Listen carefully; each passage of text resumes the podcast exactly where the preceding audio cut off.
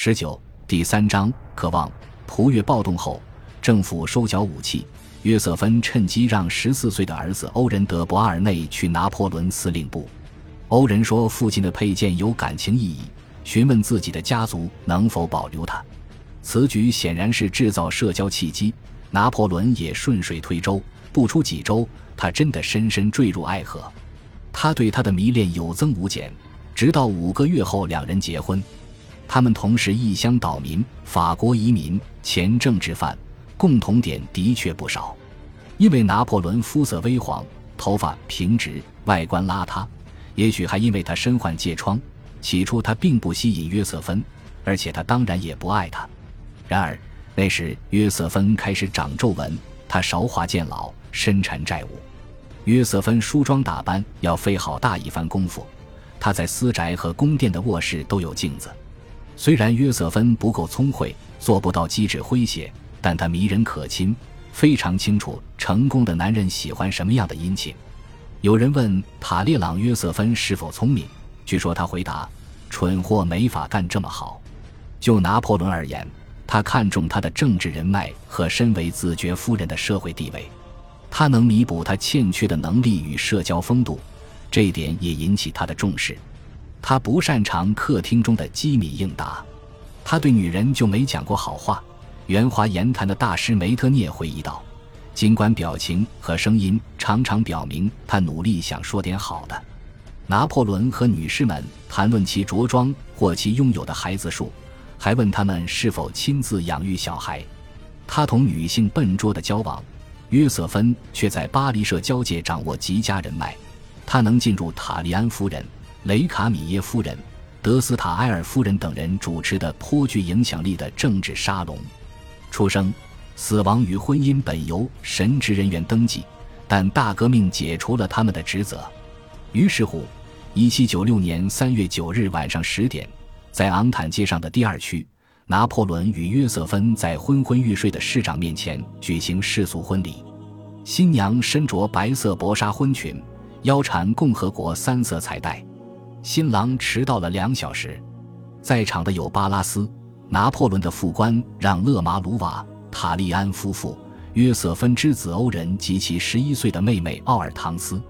为了尽量缩小六年的岁数差，拿破仑在婚姻登记册上写自己一七六八年出生，同时约瑟芬照例少说了四岁，这样他们都是二十八岁了。后来。帝国力把约瑟芬的生辰记作一七六八年六月二十四日，妻子执意虚报年龄，拿破仑一直觉得好笑。他打趣道：“照他那么算，他一定十二岁就生了欧仁。”他送给他一枚图瓷铀金圆牌当结婚礼物，上面刻着“致命运”。三月二日，巴拉斯等五名督政给了拿破仑他能期盼的最好的结婚贺礼——意大利军团司令职位。这就是他在自己的婚礼上迟到和约瑟芬度蜜月也不满四十八小时的原因所在。督政府是法国新执行机关，除了巴拉斯，另外四个督政是前雅各宾分子让·弗朗索瓦·勒贝尔与路易·德拉雷维利埃莱波，稳健派人士拉扎尔·卡诺与艾蒂安·弗朗索瓦·勒图纳尔。巴拉斯后来写道，自己劝众同僚派拿破仑去利古里亚阿尔卑斯山脉指挥未来的战士。理由是他是科西嘉高地人，一生下来就习惯爬山，这几乎算不上科学依据，因为阿雅克肖与海平面持平。但巴拉斯也说拿破仑能重振无精打采的意大利军团，这句评价明显更接近事实。三月十一日，拿破仑前往尼斯司令部，从接到任命状到出发这九天，他要战争部尽全力提供有关意大利的书。地图和地图册，他阅读在当地战斗过的将领的传记。当他不知道某事时，他敢于承认无知。多年后，一位军官同僚回忆道：“有一次，波拿巴将军去了位于新汉金连街的总参谋部办公室，我正好在场。那一天的他仿佛仍站在我眼前。他戴着小帽子，上面插了根找来的羽毛。他也马马虎虎地裁了外套。不过说实在的。”他的剑算不上一把好兵器，他把帽子扔向屋子中间的大桌，然后去找老将军克里格。克里格将军具备细致学识，写过一本非常好的士兵手册。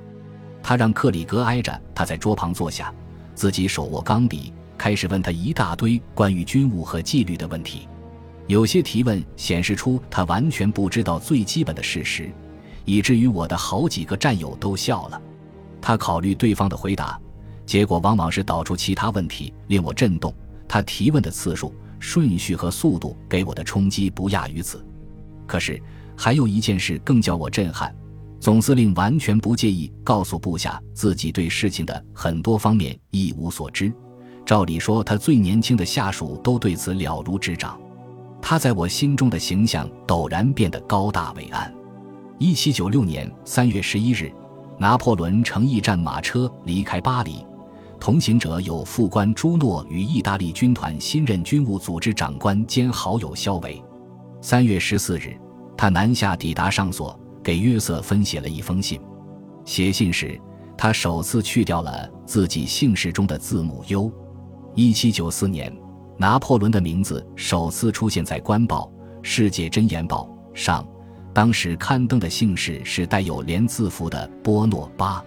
现在他使用法国化姓氏，有意强调自己的法国国籍盖过了意大利和科西嘉血统。